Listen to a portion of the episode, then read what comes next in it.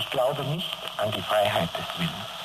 Schopenhauers Wort, der Mensch kann wohl tun, was er will, aber er kann nicht wollen, was er will, begleitet mich in allen Lebenslagen und versöhnt mich mit den Handlungen der Menschen, auch wenn sie mir recht schmerzlich sind. Diese Erkenntnis von der Unfreiheit des Lebens schützt mich davor, mich selbst und die Mitmenschen als handelnde und urteilende Individuen allzu ernst zu nehmen und den guten Humor zu verlieren.